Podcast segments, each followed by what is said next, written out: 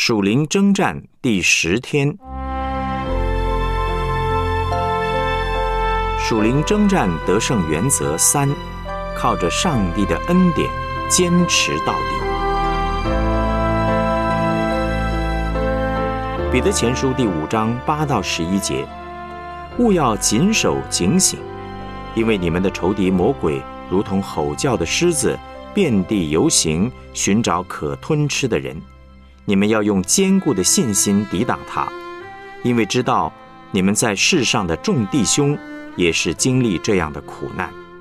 那次诸般恩典的上帝，曾在基督里召你们，得享他永远的荣耀。等你们战胜苦难之后，必要亲自成全你们，坚固你们，赐力量给你们。愿全能归给他，直到永永远远。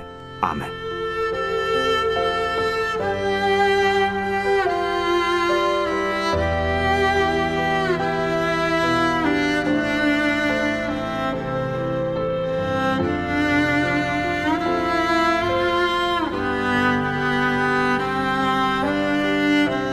我们来思想主题信息：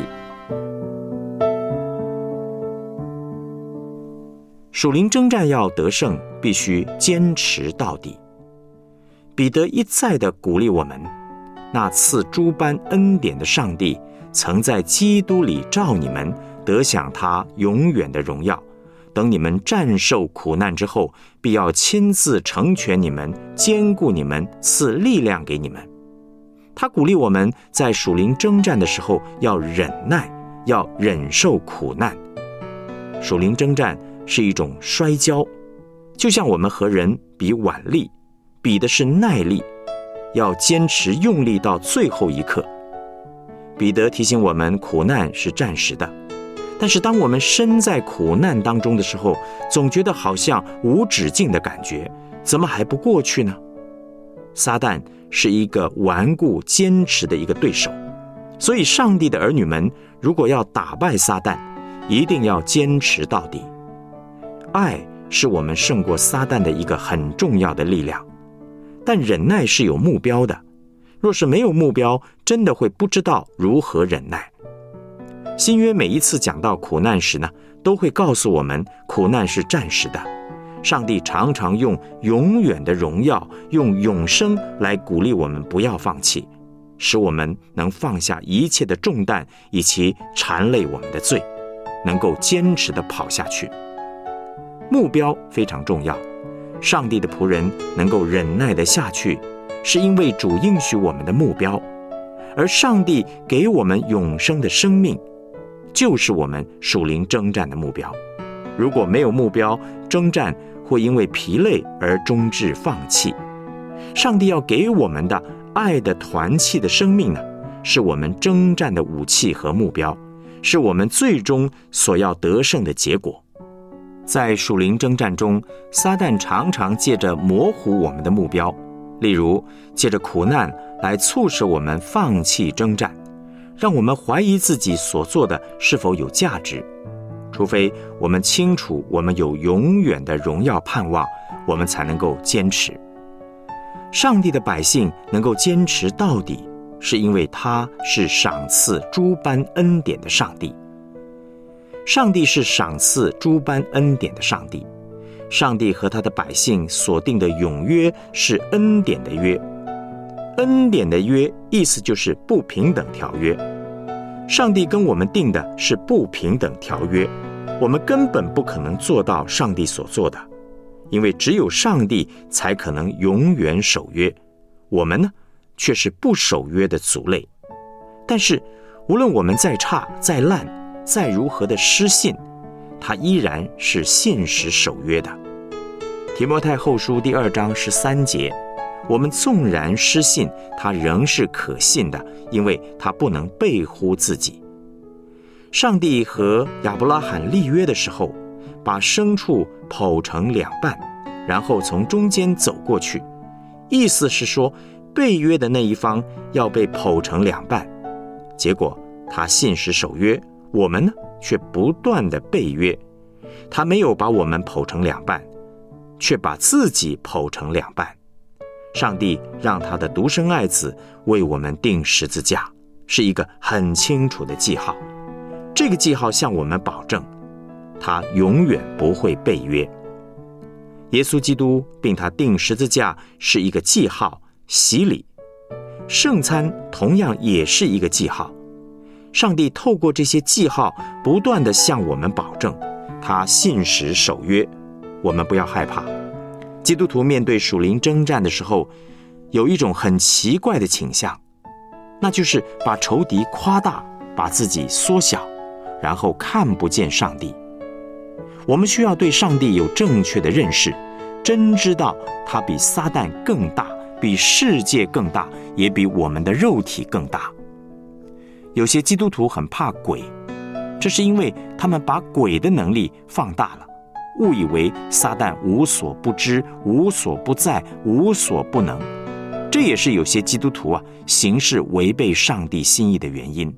他们误以为世界比上帝更大。比起听上帝的话，他们更愿意听世界的话。面对肉体的时候也一样。有些基督徒把罪夸大到好像耶稣的血很没有力量。事实上，上帝非常大，大到我们难以想象。耶稣的一滴血就足以震动阴间的权势，打败撒旦，打败世界，也打败我们的肉体。今天撒旦不只用苦难来引诱我们。他也会用一些不错的东西来引诱我们，让我们的目标模糊，使我们的精力被消耗掉。他会用很多好东西来引诱我们，让我们疲于奔命。这是从事小组服饰一个很大的问题。我们很容易忙于太多次要的事情，而被耗尽精力。精力一旦耗尽，最主要的目标就无法达成。当教会增长时，我们要格外的小心，要注意去做最重要的事情，焦点千万不要模糊了，否则和仇敌的摔跤将会落败。求主帮助我们持守爱的团契，忍耐坚持到底。使徒彼得讲完警醒和信心之后，特别用彼得前书第五章十节来叮咛我们。打赢属灵征战的要点是要警醒，要有信心，但是要记住，我们自己无法警醒，也无法有信心，一切都是赐诸般恩典的上帝亲自做成的。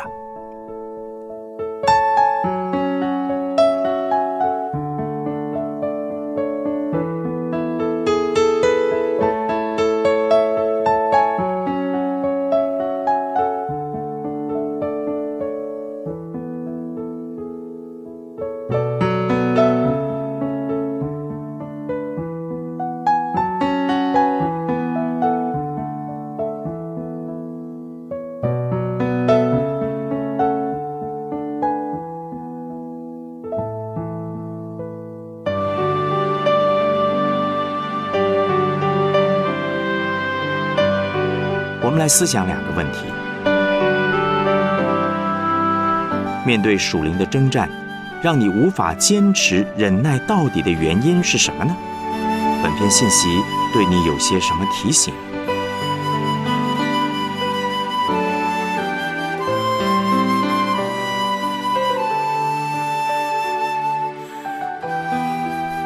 试着默想，从你信主到今天。经历过多少上帝的恩典，并且向上帝献上感恩。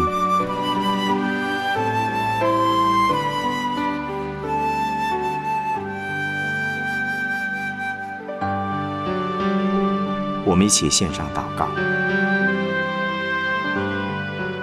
亲爱的主耶稣，求你帮助我明白你在我生命中的带领和计划，使我能看清楚仇敌的诡计。